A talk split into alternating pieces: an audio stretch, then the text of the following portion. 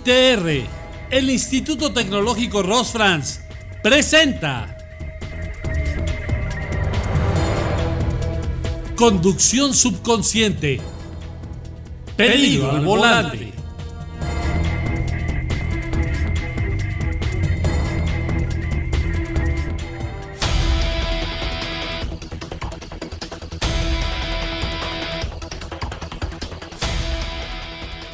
Habemos personas que nos despertamos y estamos 100% lúcidos, pero hay otras que necesitan tiempo para poner su cerebro en un estado consciente. Tomar el volante de un modo subconsciente es peligroso para todos.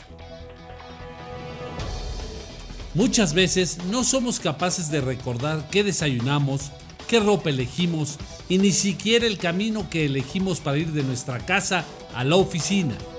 El cerebro de muchas personas se encuentra en modo de piloto automático, hasta bien entrada la mañana, y eso hace que conducir un automóvil pueda ser una actividad de muy alto riesgo. Cuando aprendimos a manejar, estábamos muy al pendiente de cómo mover el pie izquierdo en el embrague, en qué momento presionar el acelerador o el freno y de qué forma debíamos engranar las velocidades. Con el paso del tiempo, estas actividades requieren de muy poco procesamiento ya que entran en el territorio de la memoria motriz. Esto no nos resta responsabilidad sobre el hecho de que llevamos nuestra vida o varias vidas a bordo de nuestro automóvil.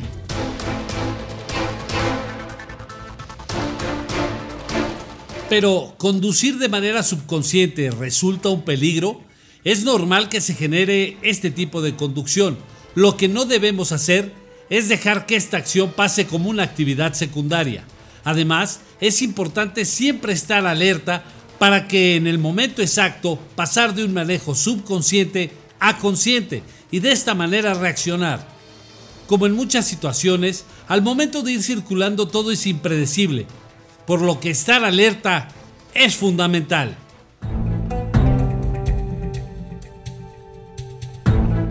Por lo regular, la conducción subconsciente es provocada por manejar por trayectos conocidos, como por ejemplo el recorrido que hacemos a diario de nuestra casa al trabajo y viceversa.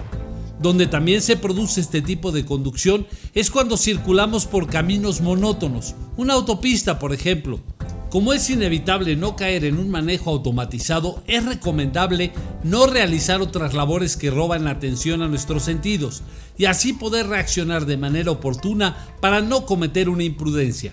Por ello, siempre es recomendable no utilizar el teléfono, ya sea para hacer una llamada, navegar por internet o mandar mensajes.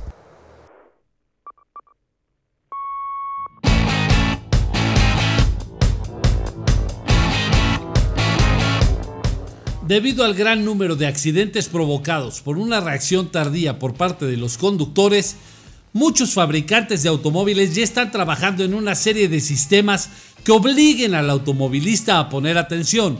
Una serie de cámaras y sensores detectarán si el piloto tiene una concentración necesaria o si la vista está dirigida al camino. El manejo requiere habilidades de varios de nuestros sentidos. En primera instancia está la vista, este sentido es de los más importantes debido a que donde van los ojos van las manos. El proceso de conducción se hace de manera tan automática que cuando nos topamos con un obstáculo, lo más probable es que el volante se dirija hacia donde nuestros ojos miren. Si vemos un árbol, acabaremos poniendo nuestro coche ahí. Si ubicamos la oportunidad para esquivar el obstáculo, nuestro coche se dirigirá ahí. Es por ello que una revisión de nuestra visión es indispensable. Asimismo, está el sentido del tacto. En este apartado, nuestras manos son las que deben colocarse a cada lado del volante como si un reloj indicara las 9.15 de la mañana. Si el volante está sujeto de manera errónea, el control sobre nuestro coche será precario y difícilmente podremos salir bien librados y sin accidentes. El oído también es importante.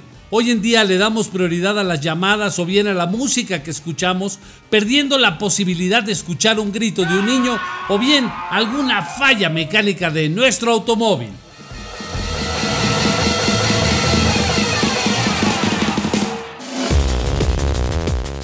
En resumen, todos nuestros sentidos deben estar atentos al camino y a lo que hacemos al conducir nuestro automóvil.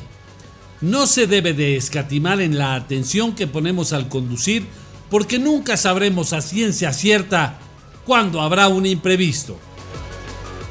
Recuerda, al momento de manejar no pueden existir dos acciones simultáneas que requieran control.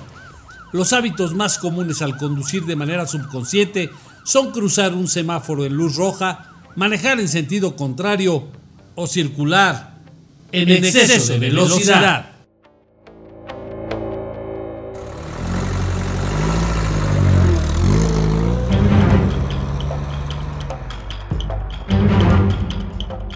Y recuerda, síguenos en todas nuestras redes sociales. ITR, el Instituto Tecnológico Ross France, presentó